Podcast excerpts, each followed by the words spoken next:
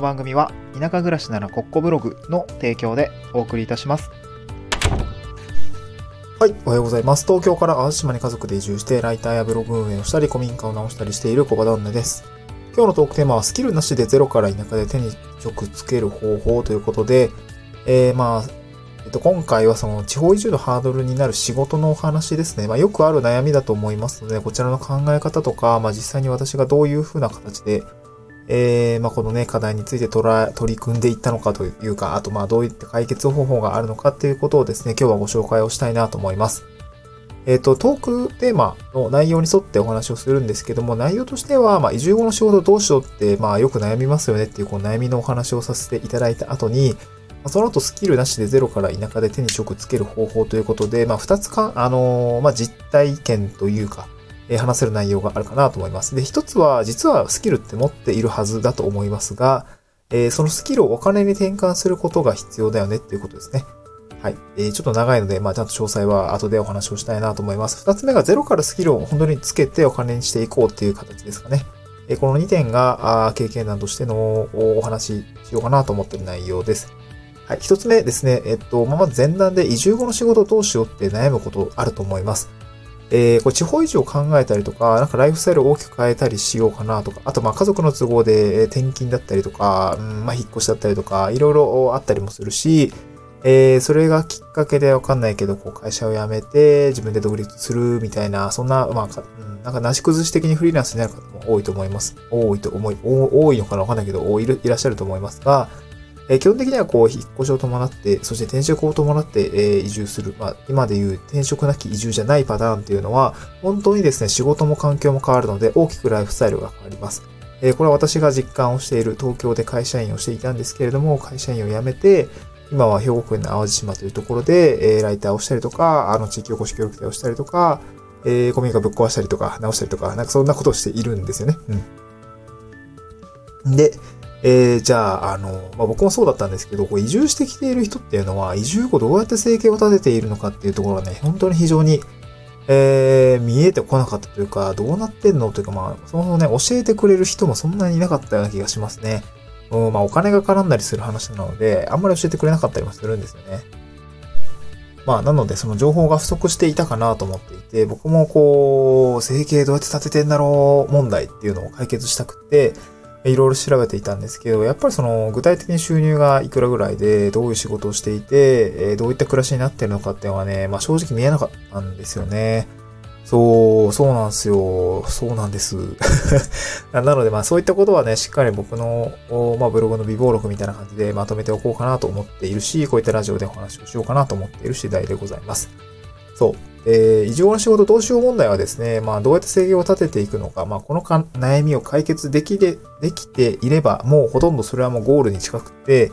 えー、まあ言い過ぎじゃないのかなというふうに思ってますので、まあこのね、スキルをつけて、えー、まあゼロから田舎で転職をつけていく方法について、まあ2パターンについて解説をしていきたいなと思います。はい。えー、まあ2パターンですね。実は持っているスキルっていうのをお金に転換することで手に職つけていく方法っていうのがと、あとスキルをつけて、もうシンプルにね、本当にゼロからシンプルにスキルをつけてお金にしていくっていうことですね。うん、ちょっと具体例も交えてお話をしたいなと。えー、一つ目ですね。実は持っているスキルをお金に転換することです。で、感覚的には、その会社員を長らくやっている人からすると、まあ私もそうなんですけど、なんか私なんてと思うことも多いと思います。で、まあ実は人ってスキルを持っているんだけれども、気づいてない場合っていうのが多いのかなと思いますね。まあなんかこう、まあ当たり前といえば当たり前なんですけど、なんかうん十年生きていれば、なんか一つや二つ得意なことがあったりとか、えー、あると思うんですよね。特技だったりとか、まあ本当に好きなこととかってあると思います。まあな、なく、なくても別にいいんですけどね。あの、もうもう一つの方法があるので。で、もしスキルっっていうものが、こう、まあ、見えていない状況なのであれば、それを見えるようにした方がいいし、で、その見えたものがお金にどうやって変えていけばいいのかっていうところを、あの、まあ、ちゃんと、えー、パターンとしては知っておくといいのかなと思いますね。うん。で、なんていうのかな、こう、で、スキルっていうもの、そのもの自体は、こう、専門性が高いものじゃなくても、なんだろう、いい世界があるっていうところは、なんか僕も、えー、メンタルブロックがあったかなと思っていて、そう、なんか絶対完璧じゃないとダメだよねとか、もうめちゃくちゃ高いスキルがないと、えー、それで対価をいただくっていうのは、まあなんかちょっと、違うよね、みたいなところがあったんですけれども、まあ、正直ですね、えー、僕もいろいろ挑戦し始めてみて思ったんですけど、なんだろう、こう、結局はそのお金、対価を払う人、クライアントさんが満足をすれば、実はそれでも大丈夫なはずっていう感じなんですかね。うんまあ、最終的にお働きを、お金をね、いただいてありがとうね、みたいな感じで、その代わりこう稼働して、えー、まあなんかこう成果物を作ったりとか、成果を上げたりするっていうこと、まあそれがですね、まあバランス、相手の払う期待値と、相手がお金を払う期待値と自分が納めるものの成果物の質がですね、えー、まあちゃんと10日交換、まあもしくは10日以上の成果っていうのを出しておけば、まあ全く問題はないわけなんですよね。で、それでお客さんが満足すれば、まあ本当にシンプルにそれでいいっていう形なので、えー、なんかこう、変にこう、スキルというものが数、数高なものっていう風に捉えなくてもいいのかなっていう感じがしてきました。で、具体例としては、なんか私は会社員の頃に、あの、資料作成をやっていた、資料作成をやっていたってすげえちょっと、あ、アバウトなんですけど、その、それだけじゃないんだけどね。えー、っと、なんていうのか、具体的には、例えば、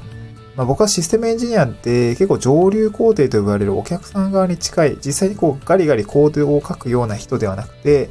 えー、こういうふうに業務を変えてみたらどうですかとか、まあ、ちょっと若干コンサル寄りだったんですよね。うん。で、その時には、やっぱクライアントさんに分かりやすい資料を作らなければならないし、えー、ともすればですね、その、ベンダー、あ、まベンダーって伝わらないのか、えー、っとね、例えばシステム会社さん、えー、なんていうのかな、こう、すごい技術屋さんっていうんですかね。えー、すごい技術屋さん。まあ、それが企業なのか、企業の担当者なのかはあれなんですけども、すごい技術家さんの話って、まあ、ぶっちゃけ難しいんですよね。えー、なんかこう、例えばクライアントがこんなことをやりたいんですと。えー、システム、システム開発中にこういった機能を実装してほしいんですみたいなことが要望として出るんですけど、えー、技術屋さんですかね。まあ、主にはまあ最近で言うと、まあ、例えば、えー、ちょっと難しいな。例えらんないな。えっと、えー、なんかパッケージのシステムを作っている会社さんの担当者がそれを話を聞くと、いやいや、実はデータベースのこの方がですね、あの、こう、こういう制約があってダメなんですとか、えー、っと、ネットワーク上のこう、なんだろうな、まあ、例えばですけど、1日に処理できる、なんだろうな、セッションの数はこんくらいの数でみたいな、よくわかんない単語が出てきたりとか、えー、こうこうこういう仕様なんですっていうところはね、あの、すごくね、素人にとっては難しいものだったりするんですけど、で、それをクライアントさんに分かってもらって、え、その機能はここまでだったらできます。でもこれは、ここの仕様はちょっと満たせません。なぜならこうこうこういう理由だからです。みたいな話を説明しないといけないんですけど、それをですね、まあ僕ら、あ中間に入っている、まあ例えば SIR と呼ばれるものだったりとか、あコンサルティングに、えー、というものだったりとかが、えちょっと解説をしてね、えー、サポートしてあげる必要があるんですけど、そういう資料を作っているとですね、結構やっぱ分かりやすく書かないといけないので、えー、パワーポイントの資料だったりとか、まあ何回だか、難解なこうシステムの仕様っていうのをちょっと図解に落とすことが多かったんですよね。で、会社員時代はそういうことをやっていました。で、会社員時代は、まあ、いくら作ろうが、それは別にそれに対してお金が直接発生するわけじゃないんだけれども、まあ実際今はどうかっていうと、本当にそういう分かりやすい資料にしてほしいっていうようなね、えー、要望をいただいて、えー、実際にパワーポイントの資料とか図解っていうのをブラッシュアップをして、納品をして、えー、ありがとうございましたという形で対価をいただけているので、やってることは正直変わらないんだけれども、まあ、やってる環境が違うというか、えー、座組が違うというか、そういうような感じでですね、まあ、こう、1スライドいくらみたいな感じで、あの、ブラッシュアップしたものをですね、収めるとお金がいただけるというような感じだったんですね。うん。はい。ま、こんな感じで見ると、資料作成というスキルですね。まあ、僕はそのパワーポイントのプロフェッショナル、プロフェッショナルでもなければ、えー、ブラッシュアップのプロフェッショナルでもない。完璧じゃないんですよね。でも、まあ、荒削りでもですね、こう人より価値がありそうだと思われて、えー、お仕事が来たりとか、またお願いしますって言われたりすれば、それはなんか十分立派なスキルなのかなというふうに感じていますね。そう。で田舎で転職つけていくっていうことは、まあ、個人で稼いでいくってことになるかなと思うんですけども、まずは自分の武器となるスキルっていうのをね、深掘りをして見つけられるといいのかなと思いますね。うん、はい。続いて最後ですね、ゼロからスキルをつけてお金にすることですね。はい。とは言っても、その自分の強みなんかないよとかね、思われる場合あ画面、えー、場合もあるかもしれません。その場合は本当にね、ゼロからスキル身につけましょうみたいな感じですかね。こう、まあ、参考まで私はこう、なんだろうな、ウェブライターという仕事がまさにそうだったかもしれないですね。えっと、文章で本当に対価を得るってなかなかね、えー、ちょっと怖かったところがあります。正直、あの、最初の一歩を踏み出すところは。えー、自分の文章なんかでいいのかなとかね、えー、ウェブライティングってそうど、どうやるんだろうとかね、結構やっぱ怖かったんですけど、まあ今はですね、あの、なんとなくこう、クライアントさんとのやりとりが分かっていたりとか、まあまだまだ僕もそんな大して数こなしてないので、まだまだなんですけれども、えっ、と、スキルとしてはね、ある程度その記事が書けるみたいな感じですかね。なんかそう、あの、こういった感じで調べることができるっていうところは、まあ身になっているかなと思いますので、えー、大体どれくらい？を2022年の1月から挑戦をしているので、もう4ヶ月ぐらい経つのかな。えっ、と、それでですね、まあ月、まあ5万とか7万とか、まあ今ライターで、収入を得られる、得られているような状況になってますので、えー、例えばね、そのウェブライターという仕事もゼロからまあ、えー、スキルをつけていく、そしてお金になっていくってことは非常に、まあ、再現性は高いというか、まあ、やったら誰でもお金がね、稼げるようになるかなと思いますので、なんて言うんだろう、おまあ、そういうね、手段もあるよっていうことですかね。うん。まあ、よちよち歩きでね、結構スタートしたあ感じなんですけれども、まあ、全然、あのー、なんて言うんだろう、クラウドワークスでお仕事をいただいたりとか、まあ、直案件でお仕事をいただいたりとか、なんだろうな、ゼロからね、えー、やったことについても、ある程度成果として出てくるっていうのは結構早い、早いですね。あの、早いというのはその、ウェブライターという職種がそういう成果が出やすいものだなっていうところを実感しているので、まあね、えー、一月5万でも7万でもなんか稼げるようになると、やっぱ自信がつくので、なんかそういったところでね、えー、手に職つけられる、なんだろう、長、長く継続というか、うん、もっとこう向上心持って仕事ができそうな内容だなと思っているのがこのウェブライターという仕事ですね。そうやって、えー、なんか、これは自分に合いそうだ、みたいなのをですね、えー、まあ、0から0.1挑戦して、0.1を0.2にしていく、みたいな感じで、こう、挑戦をね、えー、細かくやっていくと、こうね、最終的にはこうスキルがついていって、お金になるっていうような感じになるかなと思いますね。あの、まあ、ぜひね、参考にしてみていただければなと思います。ま、若干ね、具体例差し込んだと言ってもちょっと若干抽象的だったと思いますので、そうだなうん、まあ、またどっかで話をしたいかなと思いますね。ゼロから、あスキルなしで田舎で移住してきて、